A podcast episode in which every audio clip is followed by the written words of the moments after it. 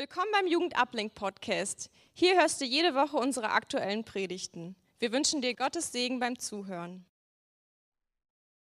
Wunderschönen Abend euch. Ich weiß nicht, wie fühlt ihr euch? Seid ihr fit? Oder alle eine harte Woche hinter sich, alle schwer gearbeitet, so wie ich im Homeoffice mit Netflix? Noch besser, dann arbeitet man wenigstens. Danke, dass ich hier sein darf. Danke, dass ich mich mit euch jung fühlen darf nochmal. Ist immer wieder cool, ähm, auch einfach in der Gemeinschaft mit euch zu sein, ähm, eure Gemeinschaft zu genießen und mit euch darüber nachzudenken, was uns wichtig ist. Ähm, bevor es losgeht, damit ihr auch alle wirklich wach werdet, wach seid, äh, lasst uns kurz zusammen aufstehen, kurz zusammen beten. Jesus, ich danke dir dafür, dass wir hier zusammenkommen dürfen, um über dein Wort nachzudenken. Jesus, wir möchten dich bitten, dass du, du, dass du zu uns durch dein Wort sprichst.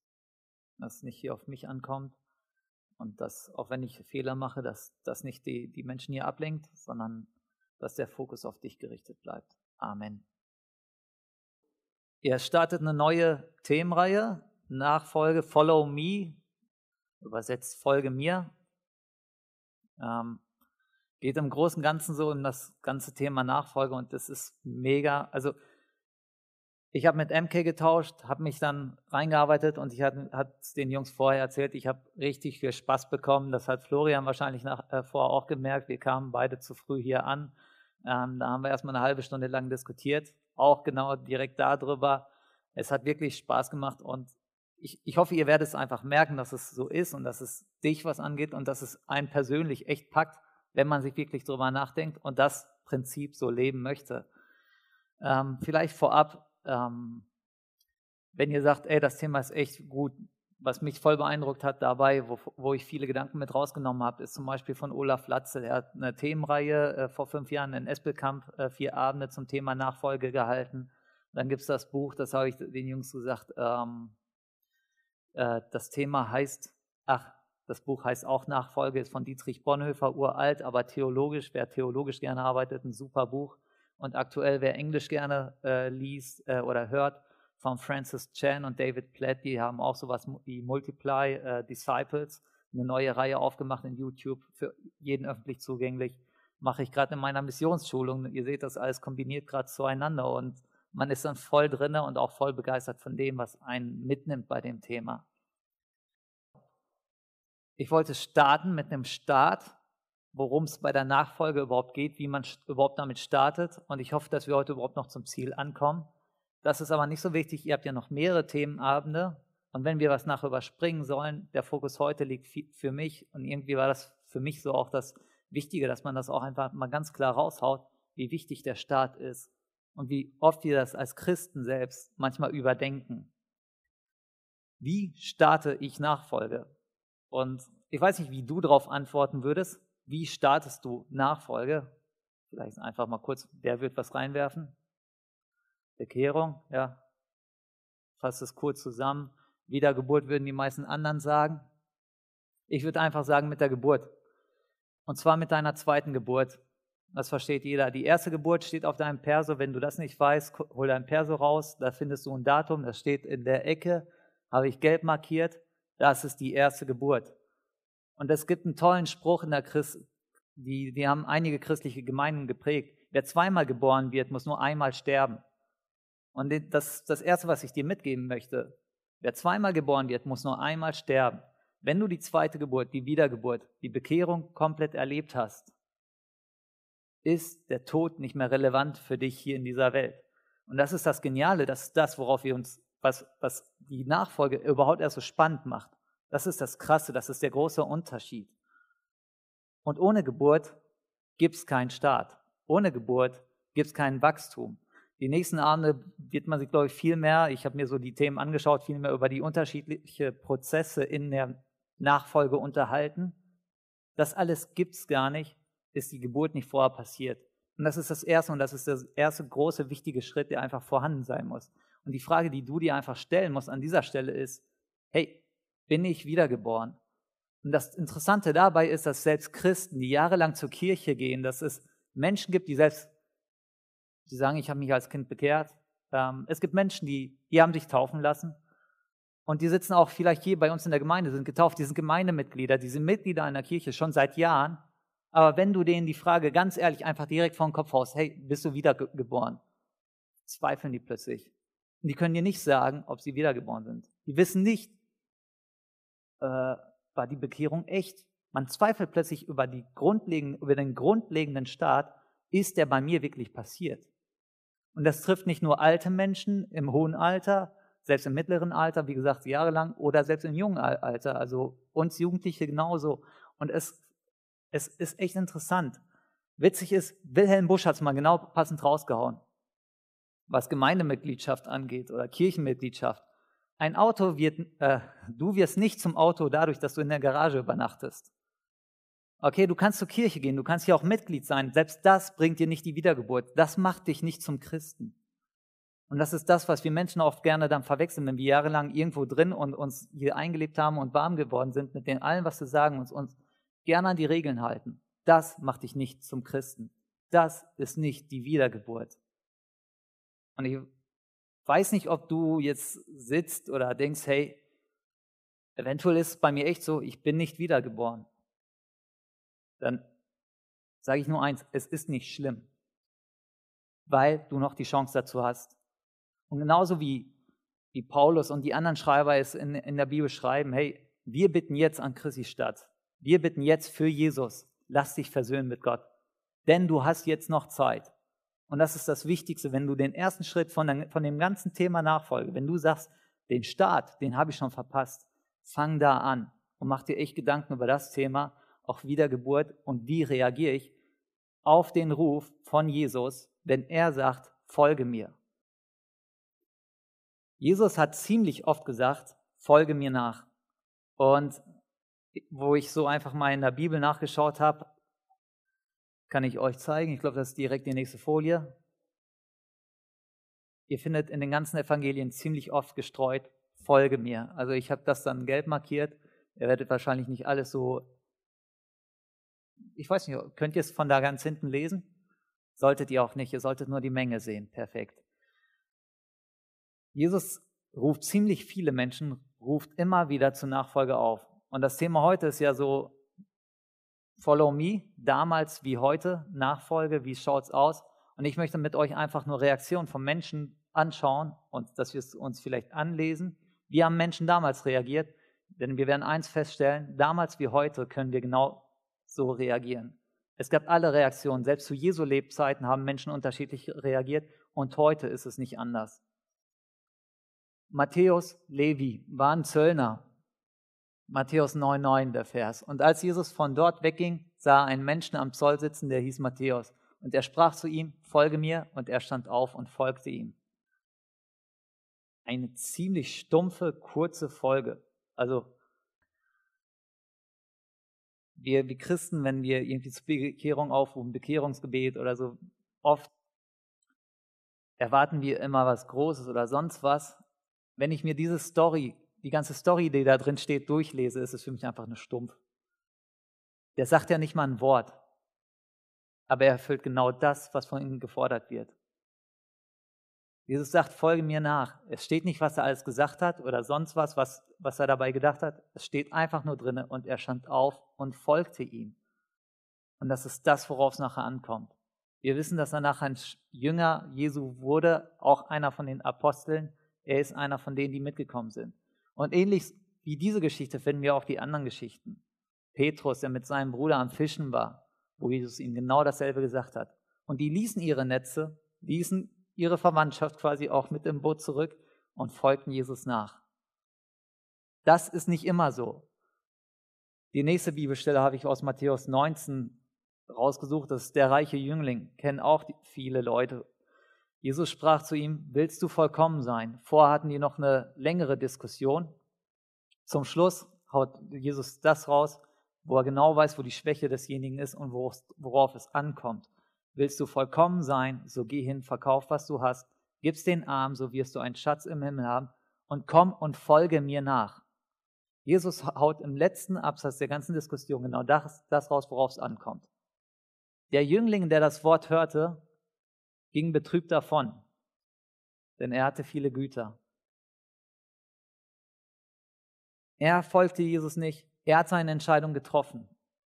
Jesus hat ihn ganz klar gemacht, er hat ihn ganz klar gezeigt, was, was ihn zurückhält, was das Wichtigste für ihn ist, um überhaupt in der Lage zu sein zu können, Jesus zu folgen. Und es gibt Sachen im Leben, es gibt Sachen in unserem Leben, die uns vielleicht zurückhalten, überhaupt den Schritt zu tun. Es gibt noch mehrere andere Beispiele von unterschiedlichen Personen, die gar nicht genannt werden, die aber auch ziemlich viel Aussagekraft haben. Steht in Lukas Kapitel 9. Und als sie auf dem Weg waren, sprach einer zu ihm, ich will dir folgen, wohin du gehst. Und Jesus sprach zu ihm, die Füchse haben Gruben und die Vögel unter dem Himmel haben Nester, aber der Menschensohn hat nichts, wo er sein Haupt hinlege. hinlege. Da kommt schon einer jetzt zu Jesus und das ist mal wieder eine komplett andere Situation, der von sich aus sagt, ich will dir folgen. Scheinbar hat er Jesus schon vorher predigen gehört, kannte ihn. Und jetzt kommt jemand zu Jesus und sagt ihm, ich will dir folgen. Und Jesus zeigt ihm trotzdem ganz offen und ehrlich, was es für ihn bedeutet. Und ich finde es genial und wichtig, das auch zu sagen. Jesus zu folgen hat Kosten.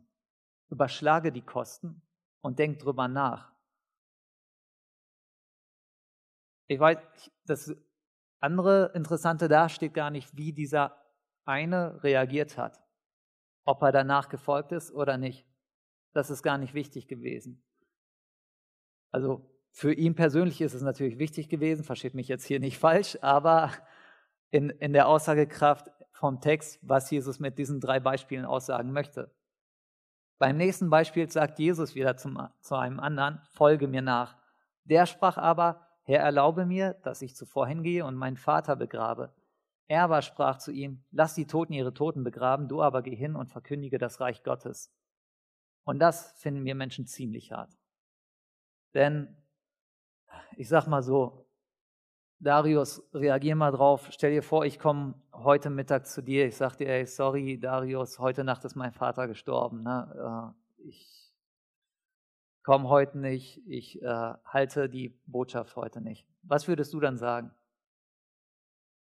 ist okay, nimm dir Zeit, traue erstmal. Sag die nächsten Termine für dich zwei, zwei Wochen ab. Aber rein menschlich gesehen und jeder Pastor oder sonst wer in der Kirche wird genauso reagieren.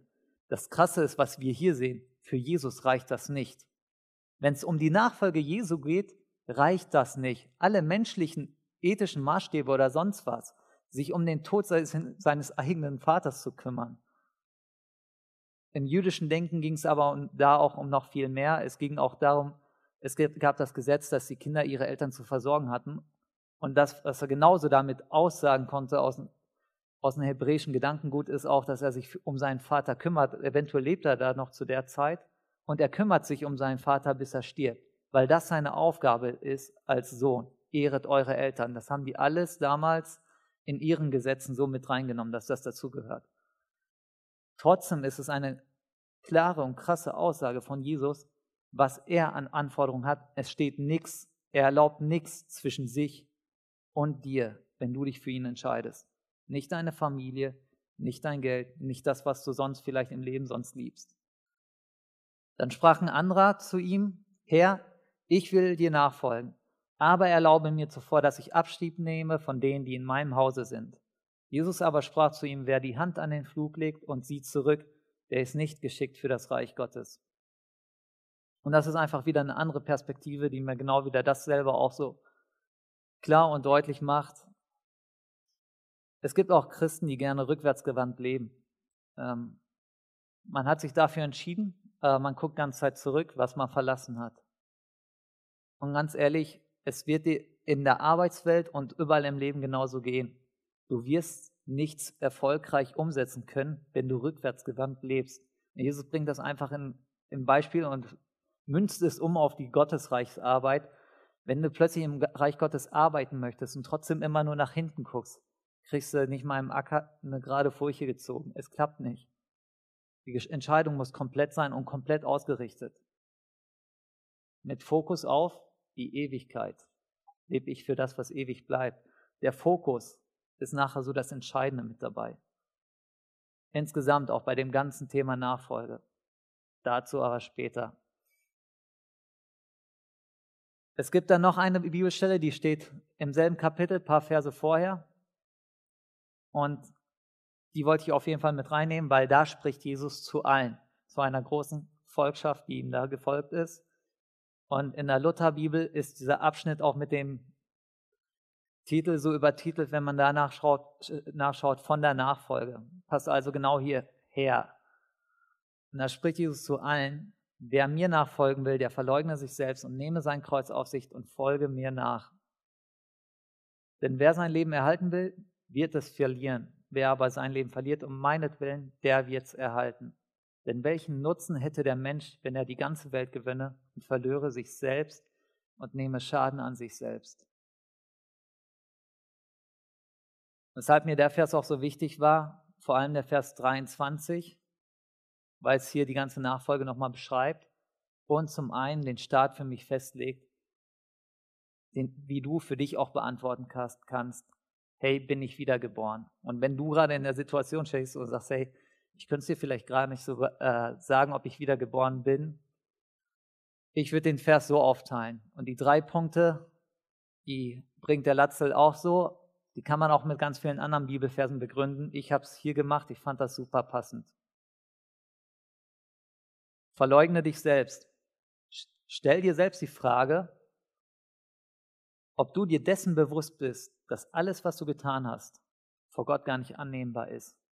Dass du mit einem Fehler, den du in deinem Leben gemacht hast, für Gott völlig dich selbst ins Abseits geschossen hast. Dass du für Gott gar nicht annehmbar bist weil du fehlerbehaftet bist und Gott nicht.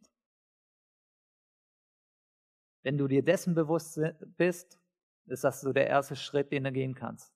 Das zweite, nehme, nehme dein Kreuz auf dich täglich, leide mit Christus. Da gibt es einen anderen Pastor, den äh, Olaf Latzel auch zitiert hat, der, der erklärt so, da wo man mit Jesus leidet, da hat man ihn. Da wo man mit ihm leidet, da hat man ihn. Und wir in Deutschland leiden vielleicht nicht physisch. Also wir werden nicht verfolgt, geschlagen oder gesteinigt oder sonst was. Das haben wir nicht. Aber emotional kann man auch mitleiden. Und das ist auch so ein Ding, wo du es an dir selber überprüfen kannst. Ist das bei dir vorhanden? Wenn in der Schule, auf der Arbeit, sonst was, über Gott abgelästert wird, über den Glauben hergezogen wird, stört es dich kein bisschen oder nimmt dich das emotional, emotional mit? Wenn Jesus gerade wirklich durch den Dreck gezogen wird und du dir das mit anhören musst, geht es dir da genauso, als ob jemand deine Mutter beleidigt und du denkst dir, hey, eigentlich müsste ich ihn dafür gleich die Nase brechen. Versteht ihr, was ich meine? Man kann emotional mitleiden und der Pastor drückt es so aus, da wo du mit ihm leidest, da hast du ihn. Der letzte Punkt im Vers, der folge mir nach. Da kannst du dich einfach fragen, ist Jesus dein Herr? Ist er dein Lehrer? Ist er der Herrscher in deinem Leben, der Gebieter, der dir auch sagen kann, gebieten kann, was du zu tun und was du zu lassen hast? Wenn das so in deinem Leben ist, dann bestätigen dir ziemlich viele Bibelstellen, dass du auf jeden Fall wiedergeboren bist. Es kommt auf den Heiligen Geist an, der in dir lebt. Der Geist bezeugt unserem Geist, dass wir Gottes Kinder sind. Und es gibt diese es helfen manchmal, sich so einfach die Fragen zu stellen, um, sich, um die Antwort darauf geben zu können. Wie gesagt, wenn das auch nicht so ist, ist es nicht schlimm, denn du kannst es ändern. Persönlich, wer die Story von mir kennt, ähm, ich habe hier in der Gemeinde vier oder fünfmal den Glaubensgrundkurs mitgemacht, bevor ich mich taufen lassen habe. Und der Grund dafür war, dass ich mit vielen nicht einverstanden war. Also nicht mit den Regeln, nicht mit der Bibel, nicht mit Gott, sondern mit Menschen. Menschen, wie die gelebt haben, Menschen, die sich für Christen als für Christen gehalten haben, teilweise auch. Und das hat mich echt gestört. Und ich habe gesagt, hey, wozu muss ich in der Gemeinde drin sein, wenn ich auch so ein besserer Christ sein kann als der Leute, das ist ein Riesenfehler. Durch die ganzen Bibelstellen, die wir auch vorher gelesen haben, müssen wir, ist mir nachher eins vor allem bewusst geworden. Wenn Jesus uns einen Auftrag gibt, Mach es nicht vom Menschen abhängig, mach es nicht von anderen abhängig. Wir Menschen begehen ganz oft den Fehler, dass wir gerne uns von irgendwelchen Umständen ablenken lassen, die nichts mit der Sache zu tun haben. Wenn Jesus sagt, folge mir, dann folge ihn einfach. Wenn Jesus sagt, lass dich taufen, dann lass dich taufen, weil Jesus es gesagt hat. Es kommt auf Jesus an und auf nichts anderes. Nicht auf irgendwelche andere Menschen, nicht auf deine Eltern oder deine Familie. Es ist zwischen dir und Jesus. Wenn Jesus sagt, gehe hin, dann geh hin, dann sei gehorsam. So fängt Nachfolge an. Um den Einblick auch in die Nachfolge zu geben, um einfach zu helfen, okay, wenn, ich weiß gar nicht, wie es hier aussieht, ich möchte aber euch gar nicht auch so euch das Gefühl vermitteln, dass ich euch irgendwie bloßstellen möchte. Ähm, manche machen das so, wenn es ein voller Raum ist, ist das vielleicht auch einfacher, da geht der Einzelne unter. Hier ist es ziemlich überschaubar, die genau fragen können, hey, wer ist denn alles wieder geboren? Müsst ihr jetzt kein Handzeichen geben. Wenn du es bejaht hast, dann arbeitet man einfach damit weiter. Dann stellt man sich jetzt die Frage, wie lebe ich in der Nachfolge? Und Olaf Latzel hat es auch ganz gut einfach mit den drei Ls gemacht. Das ist echt eine Kurzzusammenfassung. Ich würde viel mehr dazu nehmen. Aber um das auf den Punkt zu bringen, finde ich das echt gut, um Nachfolge einfach auch darzustellen, um sich merkbar besser überprüfen zu können. Jeder überprüfe sich selbst. Aber in, wenn du Nachfolge startest, wenn du sagst, du hast die Nachfolge gestartet, ich lebe mit Christus, dann musst du in den drei Ls wachsen. Davon kannst du ausgehen. An dem Muss für keinen Weg vorbei. So sieht Nachfolge aus. Und zwar sind diese drei Punkte einfach wichtig. Lehre, Liebe, Loslassen. In den Punkten ist ziemlich viel mit inbegriffen. Lehre, okay, was ist die Lehre? Wo kriegen wir unsere Lehre her? Ganz einfach mitdenken.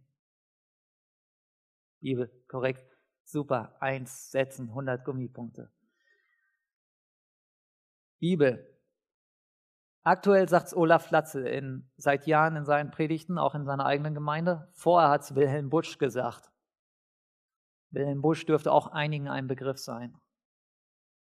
Es gibt ein Mindestmaß für die. mindestens täglich. Ein Kapitel im Alten Testament, ein Kapitel im Neuen Testament. Alles andere ist äh, Magersucht, geistlich gesehen. Ich möchte dir keine Vorschriften machen. Verstehe das, mich jetzt hier nicht falsch.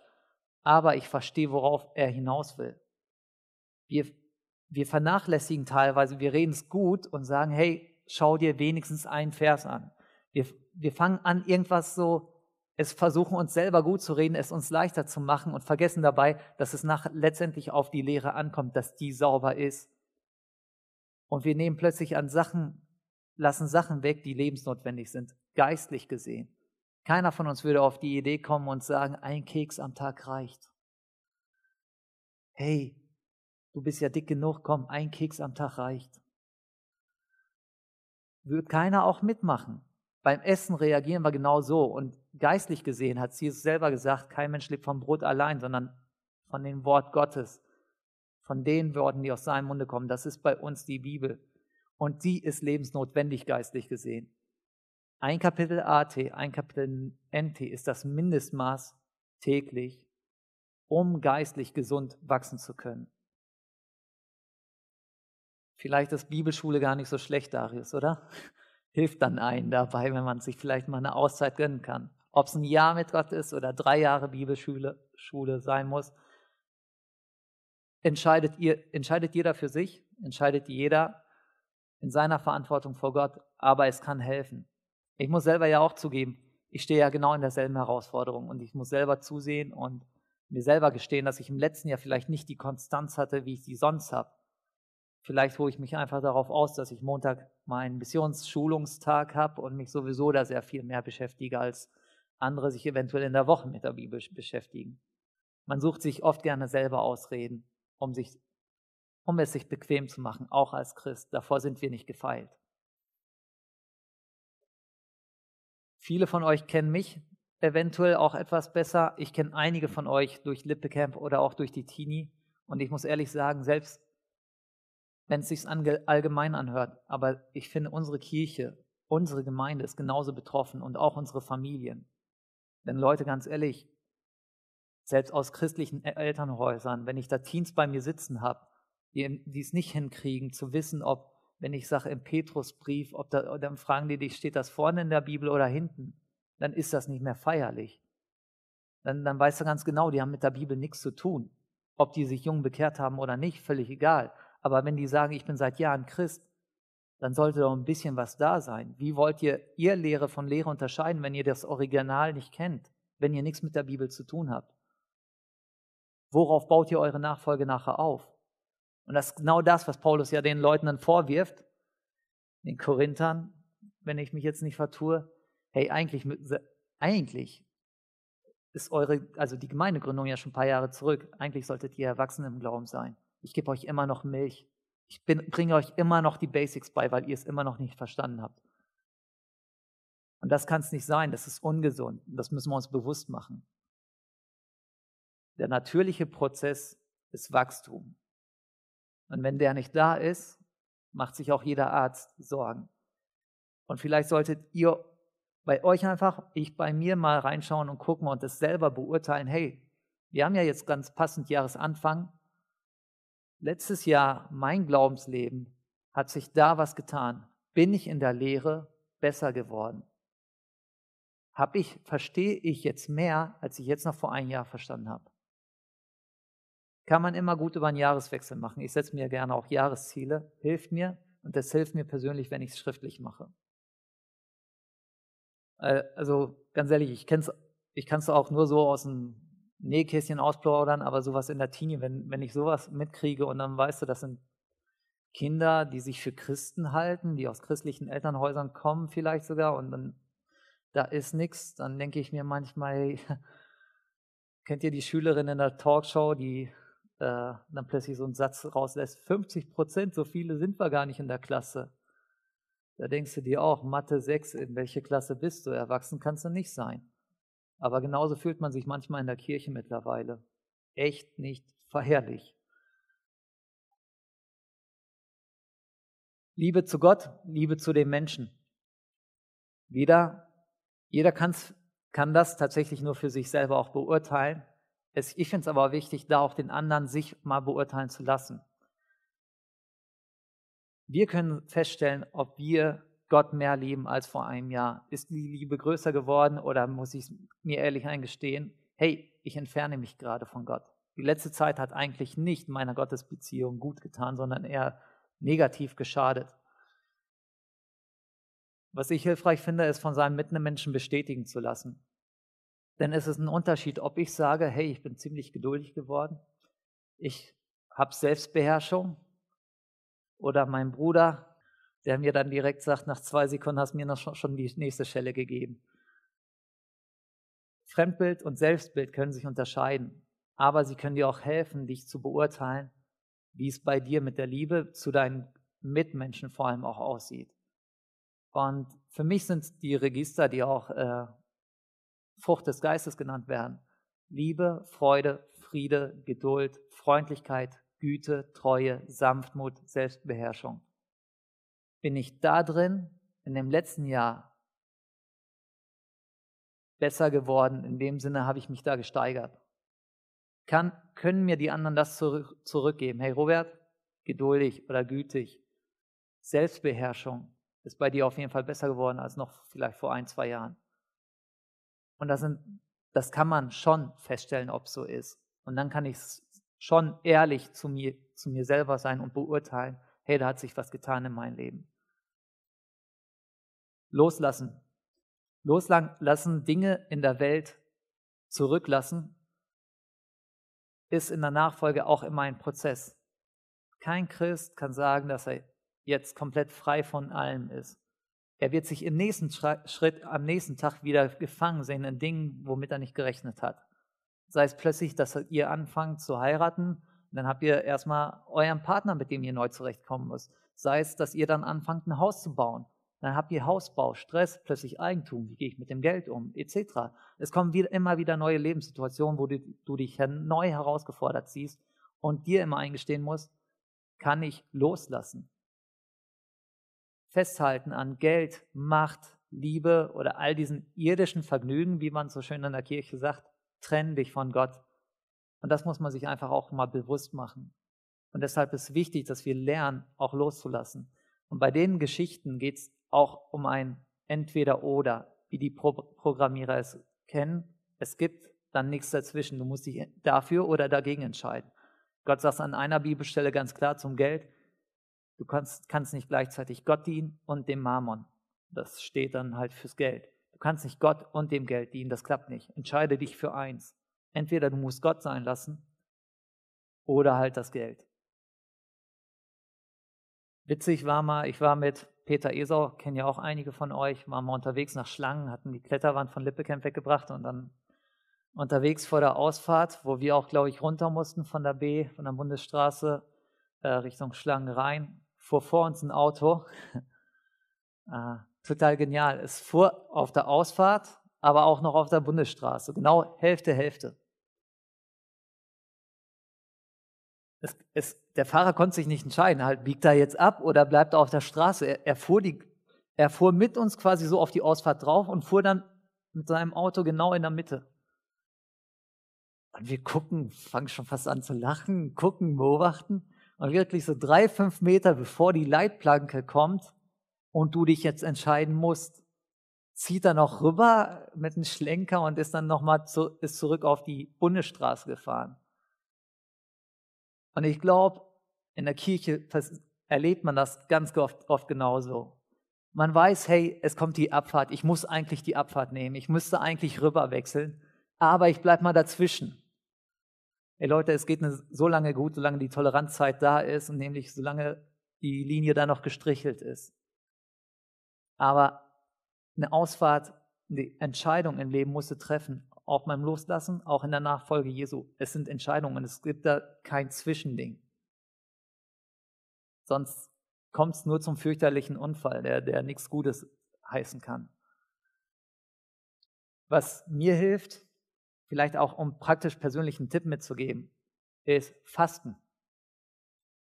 Wenn ich lernen will, loszulassen und Disziplin in mein Leben reinkriege, weil ich merke, dass Disziplin, wenn ich es in einen Sektor von meinem Leben reinbringe, wirkt es sich auf alle anderen auch aus.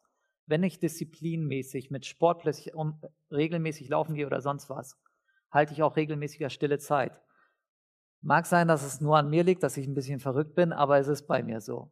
Ich glaube, dass Disziplin und Loslassen uns auch hilft, disziplinierter im geistlichen Leben zu wandeln. Und wenn du es auf Essen verzichtest und dir da mehr Zeit auch fürs Gebet nimmst, hat es auch Auswirkungen auf dein geistliches Leben. Ich habe es zum Beispiel 2020 so gemacht, dass ich am 1.1. gesagt habe, okay, ich verzichte auf Zucker. Ähm, also ich habe keine Limo getrunken, ke kein Saft, sonst was, ke keine Süßigkeiten, keine Schokolade, kein Kuchen, keine Torte und sowas. Nur auf die ganzen Sachen halt verzichtet. Ich habe es nur achteinhalb Monate gemacht. War gar nicht mal so schwierig. Ich sage euch von der Erfahrung her, die ersten sechs Wochen, die waren schwer. Danach war es egal. Wenn du die ersten sechs Wochen durchgehalten hast, ist der Schalter im Kopf umgelegt und es ist dir egal, weil du hast dich so dran gewöhnt. Aber in den ersten sechs Wochen, vier bis sechs Wochen dauert es meistens, bis, bis der Körper es wirklich umgeschaltet hat. Ich hatte jetzt nicht brutale Entzugserscheinungen, obwohl man das auch schon bei Zucker haben kann. Aber du gehst automatisch, du gehst zu Hause an den Schrank, wo die Süßigkeiten sind, machst auf, greifst rein, legst wieder zurück, machst so und gehst weg. Und das dreimal am Tag und das dann mindestens fünfmal die Woche. Das kriegst du aus dem Kopf nicht raus, obwohl du weißt, du willst da nicht dran. Aber es hilft, es trainiert. Und Verzicht auf Sachen zu üben, hilft dir auch einfach ganz auf den geistlichen Bereichen, das dann auch so umzusetzen. Allgemein, das Fasten ist, glaube ich, sehr unmodern geworden. Oder man spricht einfach nicht drüber und es machen trotzdem viele, aber ich, es ist nur ein Tipp, den ich so mitgeben kann. Nimm es mit, Probier es einfach mal, setz es um und erzähl dann von deinen Erfahrungen. Weil so können wir uns gegenseitig vor allem auch aufbauen und ermutigen und den anderen auch von unseren geistlichen Erfolgen berichten. Ich habe es ihm vorher gesagt, ich habe sau viel Stoff, also ich, ich werde sowieso nicht alles durchkriegen. ich bin echt voll begeistert von dem Thema. Ähm, ich, ich war voll drinne. Ähm, kurz, ich hatte von Bonhoeffer auch äh, einiges gelesen dazu und äh, ich fand es genial, wie er, wie er das Thema billige Gnade da auch äh, auseinandergenommen hat. Ich fand es wichtig in Bezug auf das Thema Nachfolge, vor allem aus dem Blickwinkel, weil wir Christen anfangen, mit der Gnade Gottes unsere Sünden rechtfertigen zu wollen. Und da habe ich mich selber auch voll ertappt gefühlt. Und das ist auch einfach nur ein Punkt, den ich euch so mitgeben wollte, aber wir jetzt nicht einfach zu tief da reingehen möchten. Deshalb hatte ich euch einfach ein paar Zitate mitgebracht, die genau das aber auch wiedergeben. Nämlich, dass wir anfangen, mit einer Gnade, die so in der Bibel gar nicht beschrieben ist, unsere Sünden in unserem christlichen Leben zu rechtfertigen. Das hat aber nichts mit der Gnade zu tun, wie sie uns eigentlich von Jesus zugestanden worden ist. Ich finde den ersten Satz, der trifft es dann eher passend. Nur wer in der Nachfolge Jesu im Verzicht auf alles, was er hatte, steht, der darf sagen, dass er allein, allein aus Gnaden gerecht werde. Und wir Christen oder das Christentum ohne Nachfolge ist immer ein Christentum ohne Jesus Christus. Das ist genau das, worauf es dann hindeutet. Wir verlieren Jesus aus dem Zentrum, wir verlieren Jesus, wir verlieren alles, wenn wir anfangen plötzlich alles mit der Gnade recht sprechen zu wollen. Und wie vorher gesagt, in dem dritten Zitat dann auch, ja, wenn plötzlich alles mit der Gnade gut geheißen werden kann, dann ist die Welt auch christlich geworden. Wenn die Welt dann so schon christlich geworden ist, wozu brauchst du dann noch das Christentum? Kurz dann noch zum Auftrag in der Nachfolge, das ist etwas, was jeden angeht. Gebet und in die Nachfolge führen sind Aufgaben, die jeder Christ, jeder Nachfolger Jesu tun sollte, umsetzt in sein Leben. Es ist nicht für Bestimmte ausgewählt gedacht, deshalb fand ich es wichtig, das auch mit reinzunehmen. Es ist eine Aufgabe, die für jeden da ist. Es gibt spezielle Aufgaben, zu denen wir berufen sind, in bestimmten Diensten, Gaben, die Gott verteilt. Aber es gibt auch Sachen, Aufgaben, die, die jeder tun sollte. Und dazu gehört vor allem das Gebet und in die Nachfolge führen. Mission, Evangelisation sind die großen Begriffe aber auch einfach im Einzelnen. Und das, das, deshalb fand ich den Punkt wichtig. Du bist verantwortlich, dass du jemanden auch in die Nachfolge bringst. Dann weißt du, dass du Nachfolge auslebst. So wird Jesu Prinzip der Nachfolge überhaupt ausgelebt. Jesus gebraucht Mensch, Menschen, obwohl man sich manchmal denkt, hätte er sich lieber was anderes ausgesucht, weil wir Menschen uns sehr gerne wehren gerade wenn es um Aufgabe oder Verantwortung geht. Ja, sind wir leider. Aber nicht nur leider, es ist auch ein großes Privileg, denn wir sind Geschöpfe Gottes, das dürfen wir nicht vergessen. Zum Gebet vielleicht dann trotzdem bringe ich es noch ganz kurz mit rein. Äh, ich lese unglaublich gerne Biografien und alles, was man in den Biografien, wenn du große Männer und Frauen Gottes im Reich Gottes die viel geleistet haben, siehst, hat sie eins ausgezeichnet und das ist das Gebet. Ähm, letzte, letzte Biografie, wo ich mir da, das so auch angeschaut hatte, weil ich den so vorher nicht kannte, John Harper.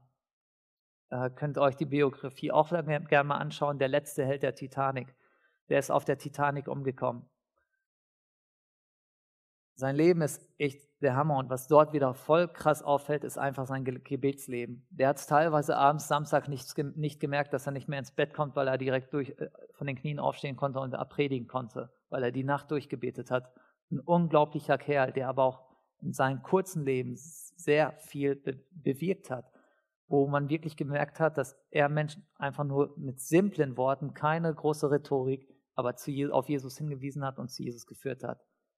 Und das ist für mich genau das, was man, wo man sieht, dass die Verbindung einfach da ist, das Gebet und genau das Leben in der Nachfolge genauso treu ausgeführt.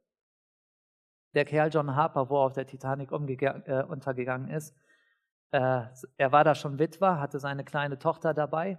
Er hätte so gesehen, hätte er sich noch gut in einen der Rettungsboote reinreden können, weil er halt alleinerziehender Mann war mit seiner kleinen Tochter. Er hat aber seine Tochter abgegeben und hat gesagt, soll, soll dann noch ausgerufen hat, Frauen und Kinder und die Unerretteten, schickt die in die Boote. Er wusste, es, ist, es war ihm egal, wenn er da drauf geht.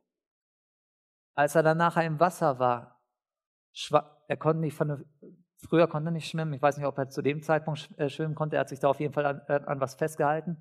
Wo er an den Leuten vorbeigekommen ist, hat er zu denen nur rübergerufen, bist du gerettet? Glaubst du an Jesus Christus? Und da kam eine Antwort, nein. Die nächste Welle kam, die kam wieder zusammen. Er kam zum selben Kerl. Schreit ihn genau dasselbe wieder äh, rüber. Bist du gerettet? Glaubst du an Jesus Christus? Nein. Danach berichtet der Kerl, der das gesehen hat, dass er sein Halt verloren hat, ist untergegangen. Der Kerl kam danach zum Glauben, der wurde noch gerettet und ist danach Pastor geworden, Prediger.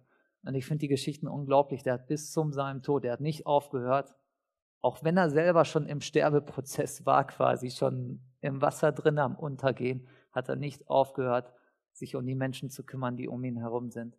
Und ich glaube, dass es einfach zusammengehört, dass, dass sein Gebetsleben diese riesen Auswirkung zu dem gemacht hat, zu, dem, zu diesem Menschen, der, der er nachher geworden ist, der er nachher geworden ist.